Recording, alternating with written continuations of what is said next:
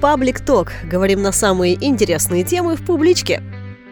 Всем здравствуйте, Алексей Валерьевич, добрый день. Здравствуйте. В студии звукозаписи публички мы с вами встречаемся впервые. Но мы записывали с вами раньше интервью, тоже аудио, на радио, но тоже их выкладывали в качестве подкаста в социальные сети. И я не могу не спросить вас, как вы вообще относитесь к подкастам? Слушаете ли вы их? И, наверное, ваш любимый подкаст – это Министерство культуры. Безусловно, это любимый подкаст, потому что я его слушаю по принуждению, может быть, даже иногда, потому что мне его высылают для прослушивания обязательно. Я, на самом деле, с удовольствием слушаю. И вообще в подкастах я, например, уж думал, что я много чего знаю в сфере культуры, в истории культуры нашей области – но постоянно что-то новое, что-то новое открываешь, либо там про здание, либо про человека, либо про явление, про какое-то сфере культуры, и там думаешь, всю жизнь жил, вроде как культурой занимался, и этого не знал. Поэтому мне кажется, что это очень интересный формат, он не длинный, и он такой вот, знаете, на переменку, что называется, между уроками есть переменка. Можно послушать подкаст и идти на следующий и урок. побежал дальше. Да. Но мы записываем подкаст в студии Челябинской областной универсальной научной библиотеки. И вот если бы мне 15 лет назад, когда я в студенческие годы здесь занималась в библиотеке, сказали бы, что здесь мы будем писать подкасты, будем проводить концерты, фестивали с песнями, танцами, я бы, наверное, не поверила. В годы э, учебы в Институте культуры вы занимались в библиотеке? Какие у вас воспоминания? Во-первых, невозможно мои-то годы учебы представить. Вообще жизнь студента без библиотеки интернета тогда не было. Компьютеры были огромной величины, находились, как правило, внутри здания ИВМ, так называемое, и поэтому все, что мы получали, все знания необходимые, это библиотека. А публичка, она мне прям известна вообще там с юных лет. Я в 16 лет приехал сюда поступать в Институт культуры. И нужно было найти басню, стихотворение, прозу для того, чтобы сдать специальный экзамен режиссуру. И я пошел, естественно, в публичку, потому что это единственное место, которое я знал. И я, как сейчас помню, сидел, вот брал то, что мне нужно было учить, садился вот здесь вот на подоконнике вот этих больших шикарных окон. Скажу крамольное, раньше можно было курить здесь вот прямо на лестнице. Да, сейчас это страшно представить. Поэтому вот учил и курил. На самом деле библиотека это составляющая такая очень серьезная была в наше время. Сейчас, может быть, интернет как-то заменил, но не полностью, как вы понимаете. Ну вот мы рады изменениям, лично я рада, что можно здесь не только книгу взять, но и как-то весело время провести. Вам нравятся изменения такие? Вообще библиотека, надо сказать, она претерпела очень серьезные изменения. И как вот говорится, с пункта книга выдачи или книга обмена это стало таким центром притяжения. Причем, если в городе а у нас есть разные форматы, есть театр, там различные куклы, там оперные и так далее, есть творцы культуры, там сады, парки и прочее, есть чем заняться. И то библиотека находит какой-то свой сегмент, куда пригласить зрителя, куда пригласить слушателя, куда пригласить посетителя. Это все разные категории как вы понимаете. Для одних нужна выставка, для других какое-то шоу, для третьих что-то интересное, встречи там с людьми и так далее. То представляете, как в селе, в селе, где вот я был в таких библиотеках, где нет клуба, нет там музыкальной школы, а есть библиотека, и просто люди туда приходят, у них клубы по интересам, у них какие-то встречи проходят сами с собой, они там встречаются. Мы как-то раз вечером заехали в Плавском районе, значит, там пироги принесли, значит, чай, тут дети у них сидят, уроки учат, они там о чем-то разговаривают, вот тут же у них подписка журнала, они там почитали, обсудили, то есть не такой прям вот научный кружок, да, а такие посиделки, прям деревенские посиделки. Душевные. Душевные, да. Я понимаю, что библиотека им вот не для того, чтобы книжки поменять, mm и книжки тоже они там берут, а именно для того, чтобы вот встретиться, окультуриться, то есть быть культурным человеком. Уже пятый год по стране идет модернизация библиотек, и Челябинская область, надо сказать, что вообще лидирует, мне кажется, в этом деле, потому что до конца следующего года должно быть 30 библиотек отремонтировано, а у нас будет сдано в этом году 37. Вот как нам удается опережать план? Увеличиваются средства, которые выделяются на это, или еще какие-то причины есть? Прежде всего, надо сказать, что у нас губернатор Челябинской области очень трепетно относится к культуре, причем ко всем ее проявлениям. Это и знаете, создание симфонического оркестра, и детский симфонический появился и так далее, и к библиотекам в том числе. И когда появилась такая история с модельными библиотеками, и Москва начала выделять средства, то губернатор, посетив первую вторую библиотеку, сказал, что это здорово, и стал выделять деньги областные. По нашему соглашению с Москвой должны выделять 6% на софинансирование, а там 94% отдает Москва, то у нас губернатор выделяет 100 на 100. И получается, три библиотеки, например, мы делаем за федеральный счет, а три за областной счет. А плюс еще к нам начали подключаться города, Челябинск, Магнитогорск, они за свой муниципальный бюджет начали активно ремонтировать, потому что раскусили, что это такое. Потому что, ну, первая библиотека, которая была открыта в Полетаево, за год в три раза увеличилось количество посетителей в этой библиотеке Полетаева. Ну, все знают библиотека в ДК, все туда ходили. И когда вот они апгрейдили, и когда это стало действительно вот не просто библиотека, а такой вот центр притяжения, в три раза увеличилось количество. И это действительно так, и этот прирост чувствуется. И благодаря вот этому ресурсу, благодаря губернаторской поддержки этого проекта мы сейчас лидируем, по крайней мере, в Уральском федеральном округе по количеству библиотек. Ну вот вы сейчас заговорили об интересных библиотеках.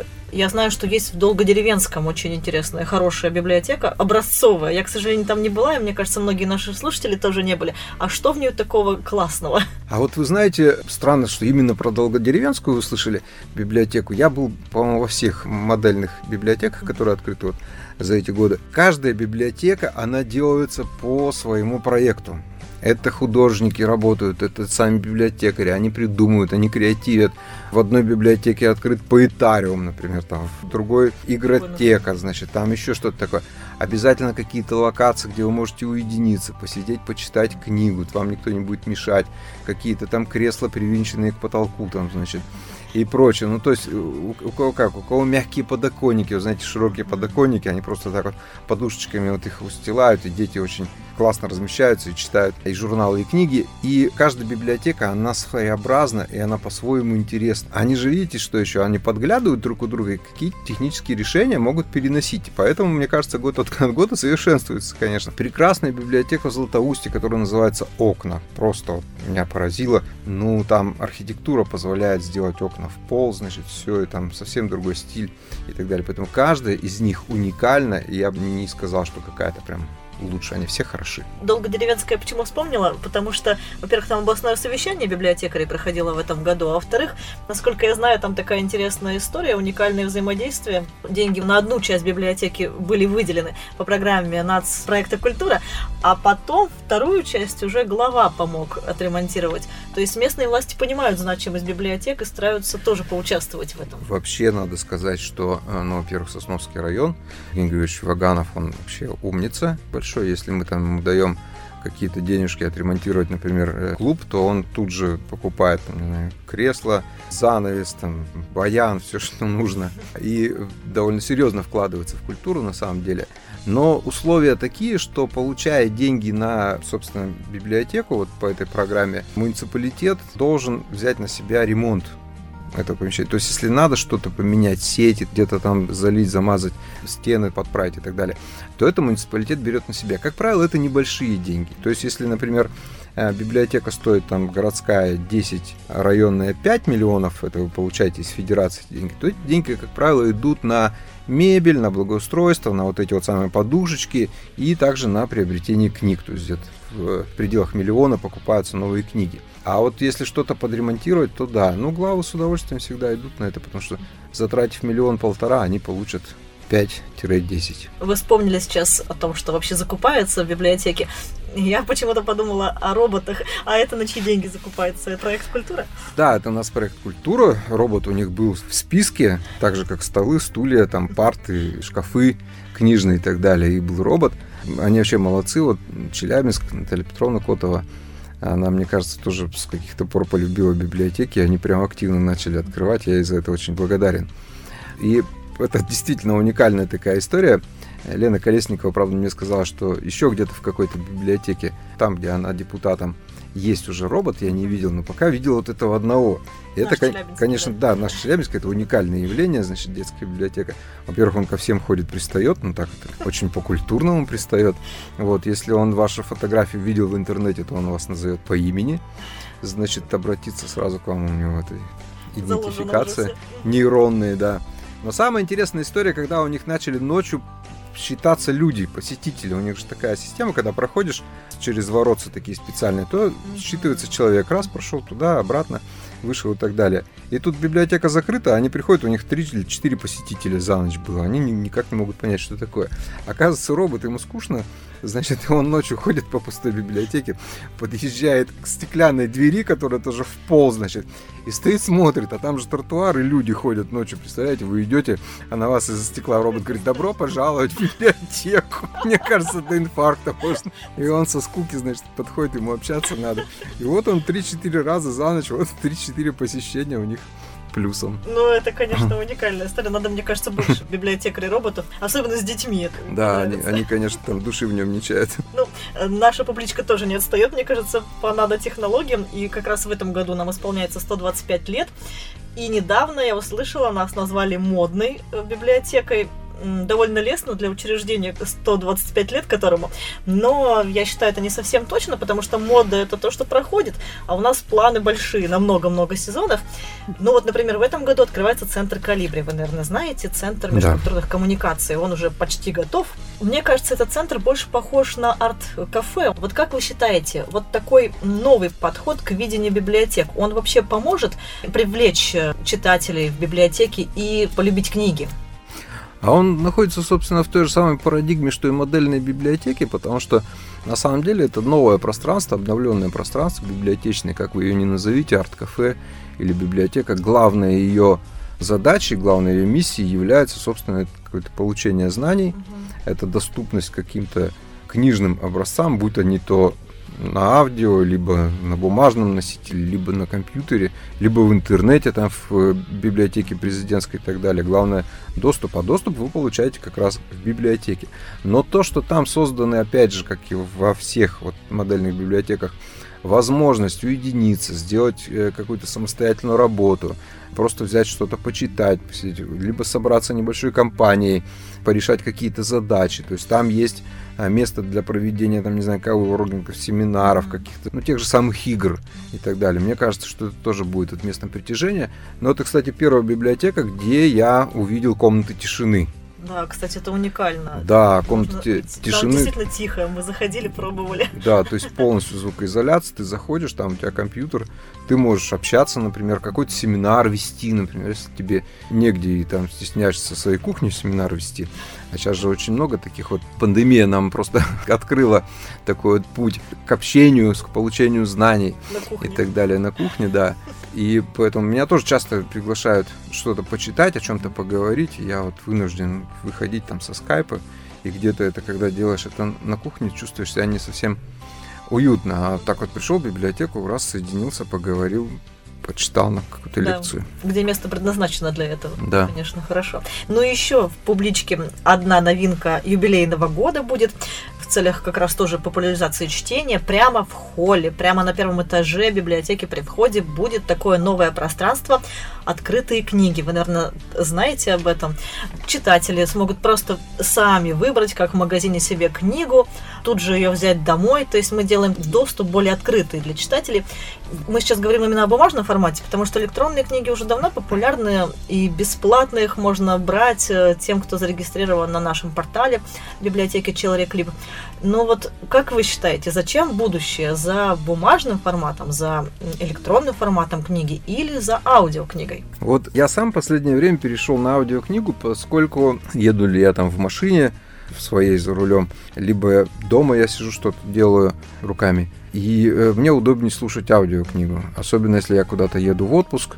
В прошлом году я был на, на северах нашей родины, очень много провел за рулем. Аудиокнига просто меня выручала, потому что я не могу бесконечно слушать Музыку. музыку, да, она еще и повторяется. И это абсолютно здорово. Но провели, кстати, не знаю, какие-то опять ученые, наверное, опять английские, они у нас все это проводят, проводят опыты да, над, над кроликами.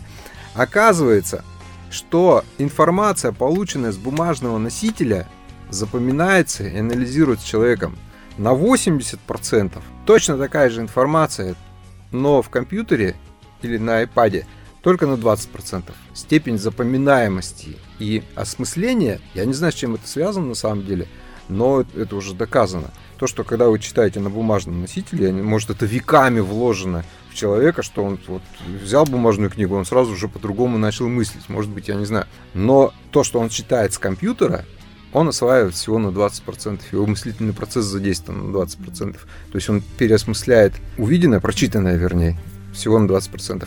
А если с бумаги, то на 80%. В любом случае мы не, не уйдем от бумажного варианта. Ну и книга «Лучший подарок», она всегда, знаете, лучше в бумажном варианте. Шелест приятный, да, запах, опять же. Картинки, опять же. Да. Ну, наш разговор проходит как раз в преддверии Дня библиотек. Он отмечается 27 мая. И в публичке в этот день пройдет любимая многими акция «Библианочь». Мы, конечно же, вас приглашаем принять участие, посетить наши площадки. Много интересного готовим.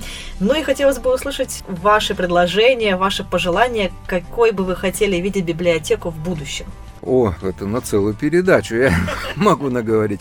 Во-первых, библиотека должна быть все-таки отдельным местом. Нельзя притаскивать библиотеку домой. Что я имею в виду? Я имею в виду ваш компьютер, на который вы надеетесь, что вы туда зашли, и вся библиотека мира будет у вас. Наверное, да.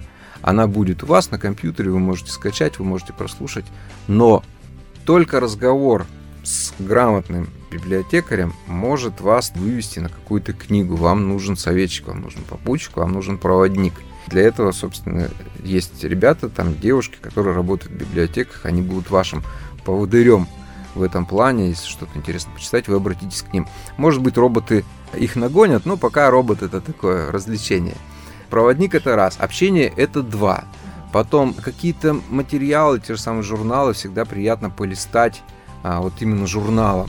А периодика, вы знаете, это сейчас дело такое дорогое, и вы не выписываете журналы. В моей молодости, в детстве моем, выписывалось все, Мурзилка, там крокодил, значит, там техника молодежи и так далее, это было доступно. И там отец себе это выписывал, там мама, значит, это, а я, естественно, там все, пионерская правда и прочее. Это когда приходил, это все это читал. И то какие-то там журналы, например, Уральский следопыт, я шел читать библиотеку, потому что там всегда фантастика публиковалась новенькая. И, и так далее. А сейчас периодику можно увидеть только в библиотеке, поэтому все равно ты не затащишь ее домой в этом виде, тебе все равно надо будет пойти. Все, все же вот это вот общение, введение человека в библиотечный мир и так далее, это все происходит в библиотеке, поэтому это в любом случае в будущем это будет что-то отдельное, это будет отдельное какое-то учреждение, куда люди будут с удовольствием приходить. Будет там чашечка кофе, будет там концерт, будет там какая-то музейная выставка, может быть, дай бог, потому что сейчас уже намечается симбиоз разного вида искусств и их соединение в каком-то учреждении культуры. Мы уже запросто видим выставку, мы уже запросто видим живопись в библиотеке или в театре, например, и так далее. Поэтому вот что-то такое общее, объединенное будет. Спасибо вам большое, Алексей Валерьевич. Я поздравляю всех с Днем библиотек, с наступающим профессиональным праздником и вас тоже. Спасибо. С праздником.